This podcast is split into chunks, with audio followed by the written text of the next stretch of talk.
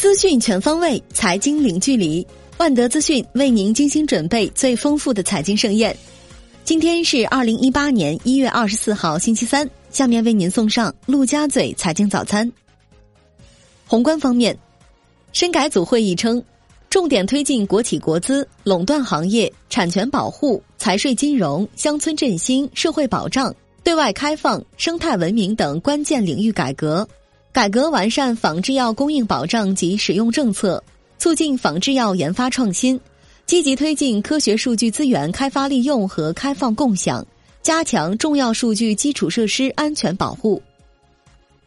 财政部表示，二零一七年国企利润总额两万八千九百八十五点九亿元，同比增百分之二十三点五，创二零一零年以来最大增幅。钢铁、有色等上年同期亏损的行业扭亏。煤炭、交通、石油石化等行业利润同比增幅较大，电力等行业利润同比降幅较大。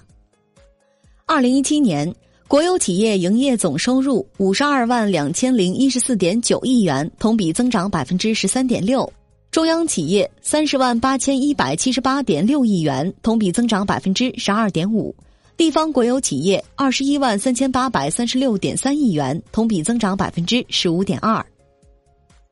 央行周二进行八百亿七天、八百亿十四天、一百亿六十三天期逆回购操作，当日有一千七百亿逆回购到期，完全对冲当日到期量。失本多数上涨，但短端利率大幅下行，隔夜失本跌十六点九个基点，报百分之二点六零二。上海市长英勇作政府工作报告称，加强房地产市场调控，不动摇、不放松，加快培育住房租赁市场。探索建设自由贸易港，探索国资监管机构、国资运营平台和国有企业联动改革，推进开放性市场化重组。国内股市方面，上证综指收涨百分之一点二九，报三千五百四十六点五点，创熔断以来新高。今年以来的十六个交易日，上证综指录得十五日上涨，上证五零指数十八连涨，创两年半新高。深成指涨百分之零点三七。报一万一千五百五十五点二五点，创业板指数小幅下跌，报一千七百六十七点八三点，两市成交五千二百一十五亿元，上日为五千一百七十二亿。建行、农行、工行、招行股价均创历史新高。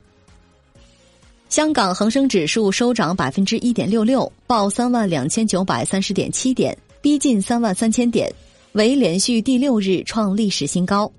恒生国企指数涨百分之二点一六，连涨十八日，为历史最长升浪。恒生红筹指数涨百分之一点一六，报四千八百五十四点六五点，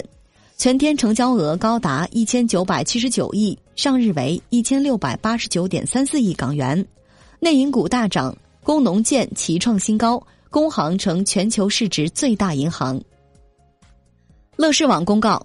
公司股票一月二十四日起复牌。公司存在二零一七年度计提大额坏账准备的可能，二零一七年经营业绩存在大幅下滑的风险。乐视网表示，如果股价持续下跌，贾跃亭未能按时补足保证金，质押机构有权对所质押的股权进行处置。融创中国尚未向公司表达进一步增持意向。目前，贾跃亭为公司第一大股东，但其不担任任何职务。孙宏斌谈乐视资金紧张，表示会尽力，但如果仍然没有办法，那也只能遗憾了。深交所表示，二零一七年深交所全年一线监管取得较好成效，二零一八年深交所一线监管工作将继续深化依法全面从严监管，抓重点、补短板、强弱项，进一步强化监管能力建设，扎实做好风险防控工作。把防范化解重大风险作为首要核心任务。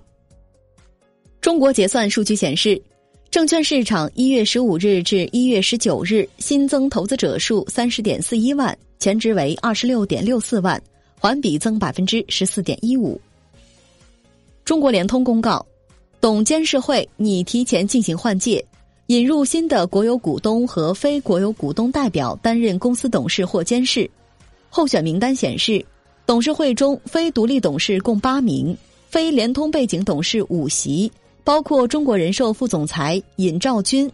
腾讯卢山、百度李彦宏、京东廖建文和阿里巴巴胡晓明。产业方面，